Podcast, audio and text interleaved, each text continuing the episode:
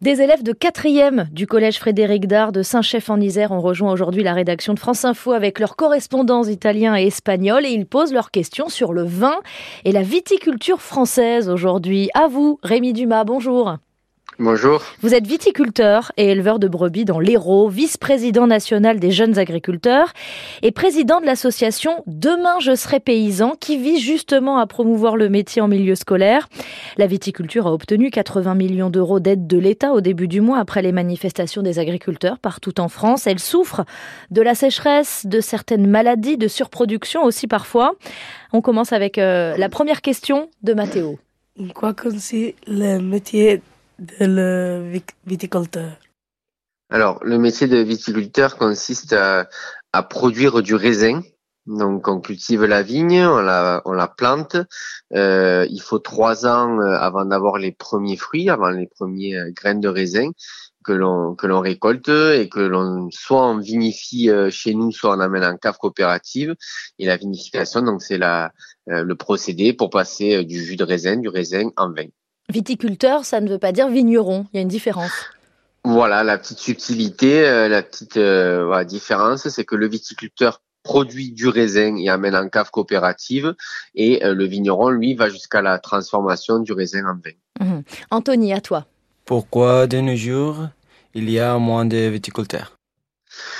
Mais malheureusement, c'est un petit peu toute la courbe de l'agriculture qui est en, pente descendante, donc il y a de moins en moins euh, euh, de personnes qui sont euh, dans le milieu agricole. Et donc la filière viticole n'échappe pas à ça pour plusieurs raisons, hein, manque d'attractivité aussi du métier, dû notamment ben voilà des revenus assez faibles et puis une conjoncture de consommation du vin qui est plus basse et puis aussi l'ensemble des aléas climatiques qui pèsent sur les exploitations. Et donc voilà, c'est un métier qui est de plus en plus euh, compliqué, donc euh, avec de moins en moins de personnes. Hum, Mathéo, tu as une nouvelle question. Pourquoi des viticulteurs protestent? Vous avez vous-même protesté euh, ces dernières semaines, Rémi Dumas? Oui, ces dernières semaines et derniers mois même, euh, c'est l'ensemble des filières agricoles qui étaient euh, euh, dans la rue pour pour manifester. Plusieurs choses. Hein. Alors il y a le contexte général avec trop de charges sur les exploitations, notamment financières, aussi trop de normes environnementales et, et puis franco-françaises, donc c'est-à-dire des normes qui sont vraiment appliquées en France et pas dans le reste du monde. Euh, et tout ça, ça fait un petit peu boule de neige et euh, ça, voilà, ça provoque euh, ben, là aussi manque d'attractivité du coup du métier. Et pour ceux qui sont en place, c'est de plus en plus compliqué de produire. Donc, on était dans la rue aussi les viticulteurs pour dire que, que l'on était là et qu'on avait voilà des, des contraintes aussi. Bon, des aléas climatiques que l'on peut compenser en partie, notamment la sécheresse avec euh, l'irrigation des, vignes. Et là aussi, euh, il y a des problèmes euh, de stockage de l'eau, notamment pour essayer de stocker l'eau l'hiver, pour la relâcher l'été pour les cultures, mais aussi pour les personnes, etc. Mhm. Et tout ça, c'est mal compris par le gouvernement ou pas compris. Et donc, c'est pour ça qu'on protestait sur tout ça. Anthony? À l'Espagne, les viticulteurs problème à l'import. Et aussi en France, alors en Espagne, les viticulteurs ont des problèmes avec les impôts, dit Anthony. Est-ce que vous aussi en France, ça fait partie de vos revendications? Oui, alors les impôts, euh, c'est toutes les taxes et la fiscalité que l'on a sur, euh, sur nos exploitations. Alors, euh, on n'a pas les mêmes en Espagne ou en France, mais c'est vrai qu'en France, on a une fiscalité qui est assez, assez lourde sur les exploitations, mm. un petit peu comme partout. Et en Espagne aussi, bien sûr. Les agriculteurs manifestent aussi en ce moment. Gabriel, à toi. En étant viticulteur, on gagne combien par mois? Alors c'est difficile à dire euh, parce qu'il y a des, mois où on doit se serrer un petit peu la ceinture parce que justement, euh, ben, soit on n'a pas de rentrée d'argent euh, qui arrive sur le compte de la part de, de la coopérative. Alors moi j'ai la chance d'avoir une coopérative assez dynamique donc qui arrive à, à payer tous les mois.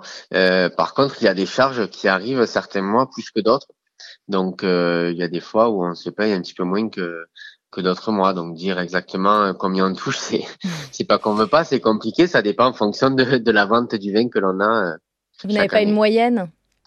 Ben, c'est entre 1000 et, et 2000 euros. Euh, voilà, en Par moyenne, mois. on essaye. Après, il Mhm. y a des mois où, euh, moi, ça fait deux mois que j'arrive pas à me sortir de salaire parce que j'ai j'ai des charges qui ont augmenté euh, ces derniers mois avec des frais à faire et Mhm. je peux pas me sortir un salaire. Bon, on va finir quand même avec euh, une note un peu plus positive avec ta question. Maria. Quelle est la partie la plus belle de ce métier La partie la plus belle. Ah, la partie la plus belle, euh, ça reste quand même euh, au final de donner du, du plaisir aux gens en finalité avec le vin parce que ça reste un produit plaisir. Euh, c'est vrai que malheureusement ou pas, mais euh, c'est un produit euh, voilà qui n'est pas nécessaire euh, dans notre alimentation, mais par contre, ben ça enjolive euh, les repas, ça ça permet voilà de, de rajouter une petite note intellectuelle comme on dit chez nous euh, au sein des repas. Voilà, c'est toujours à consommer avec sagesse, mais en tout cas euh, il, il faut continuer d'en consommer. Et moi, je continue de planter de la vigne parce que je crois quand même qu'il y a un avenir et peut-être en se transformant avec des, des vins qui ont moins d'alcool, voire pas du tout. Euh, peut-être voilà suivre un peu cette tendance. Mais en tout cas, on est toujours en perpétuelle euh, remise en question pour essayer d'être au goût des, des consommateurs et des, des évolutions de la société. Eh bien, merci beaucoup, euh, Rémi Dumas, pour toutes vos explications. Je rappelle que vous êtes viticulteur, mais aussi éleveur de brebis dans l'Hérault, vice-président national des jeunes agriculteurs. Merci aussi à Estelle Faure et à Marie Mougin.